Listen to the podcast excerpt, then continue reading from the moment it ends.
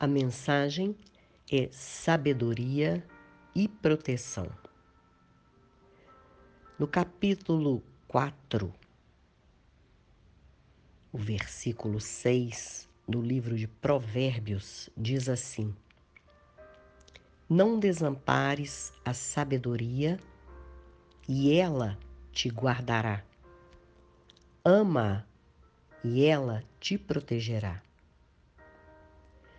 Sobre este versículo, eu quero dar ênfase ao livro de Esther, mas destacando a posição de quem a criou, seu primo Mardoqueu ou Mordecai.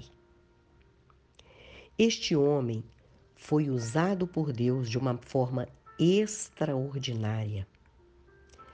Mas isto só se deu porque ele era sábio soube como agir, era atento, era cuidadoso.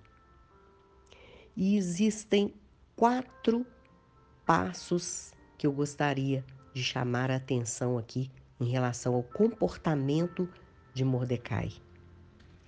Em primeiro lugar, ele era um homem judeu e havia sido transportado de Jerusalém com os exilados para Suzã, que era uma das, das províncias do rei Assuero.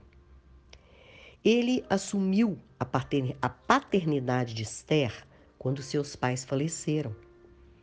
Ela cresceu, se tornou muito bonita e, sendo apresentada ao rei, juntamente às outras moças jovens, belas e virgens, foi escolhida para ser rainha.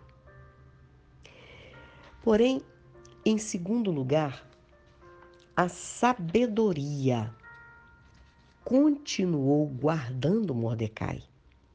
Ele ordenou a Esther que não declarasse quem era o seu povo e nem a sua linhagem. Ela era judia. Esse homem, mesmo tendo obedecido o mandado do rei, passeava diariamente diante do átrio da Casa das Mulheres, onde Esther estava sendo preparada para ser rainha durante um ano, para se informar de como ela passava e do que lhe sucederia. Ou seja, ele era atento. Na época certa, já preparada e escolhida pelo rei, Esther passou a morar na casa real. E como Mordecai continuava por ali observando tudo, ele descobriu que dois eunucos do rei, dos guardas da porta, tramavam um atentado contra ele. Mordecai deu um jeito de levar isto ao conhecimento de Esther, que informou ao rei. Em terceiro lugar, Mordecai descobre que Amã, um homem perverso, engrandecido pelo rei, que tinha poder de mando, conseguiu um decreto do próprio rei para exterminar não só Mordecai, como a todo o povo judeu, por vingança, já que Mordecai era o único que não se inclinava e nem se prostrava perante ele. Quando a morte foi decretada, então, entra a quarta atitude de Mordecai. Ele faz com que Esther tome conhecimento disso e que ela suplicasse pelo povo dela, pedindo a misericórdia do rei. E no desenrolar deste acontecimento, sabendo que iriam enfrentar uma, arda, uma árdua batalha espiritual, qual foi a saída? o jejum. Esther e suas servas, Mordecai e o povo judeu, eles jejuaram por três dias e três noites. Foram todos guardados pela sabedoria de Deus. E a situação se reverteu contra a perversidade de Amã, que acabou recebendo a dura punição no lugar antes destinado ao povo judeu.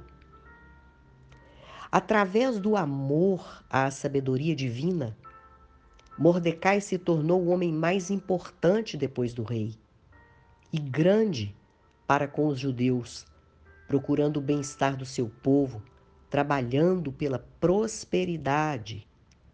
E Esther também teve a oportunidade de se revelar ao rei no momento certo, descortinando todo o mal que Amã arquitetava contra eles.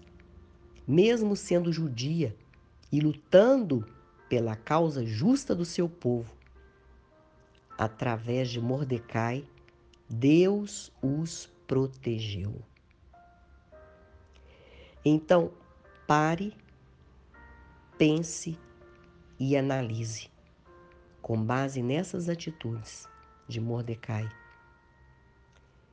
Se você não, não desamparar a sabedoria divina, quando sua vida tomar um rumo contrário ao que você espera, quando você enxergar as artimanhas do inimigo armando para te enlaçar, quando você não enxergar a saída, não se desespere, não se entregue, não murmure, não desista e nem se desanime.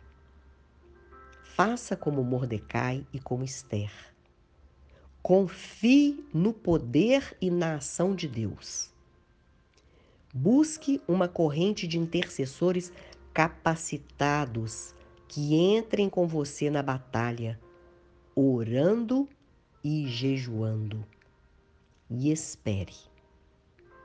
Este é o amor à sabedoria que irá protegê-lo e transformará a sua decretada, entre aspas, maldição em bênção porque o Senhor é fiel. Amém? Medite nesse livro de Esther. Leia um capítulo por dia.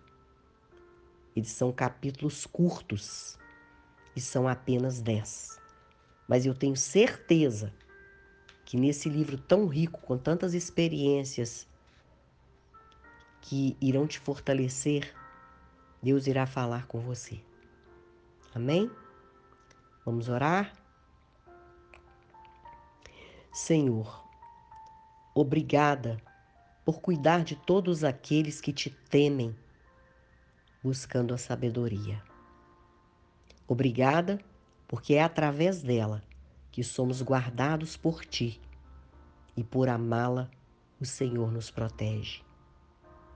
Que o mundo não venha nos cegar através do engano que nos é oferecido o tempo todo que sejamos atentos e vigilantes, para que o teu braço forte continue nos livrando, nos afastando e nos guardando de todo o mal. Amém. Compartilhe esta mensagem, seja um abençoador ou uma abençoadora, e que o Senhor Deus resplandeça o seu rosto sobre ti e te dê a paz.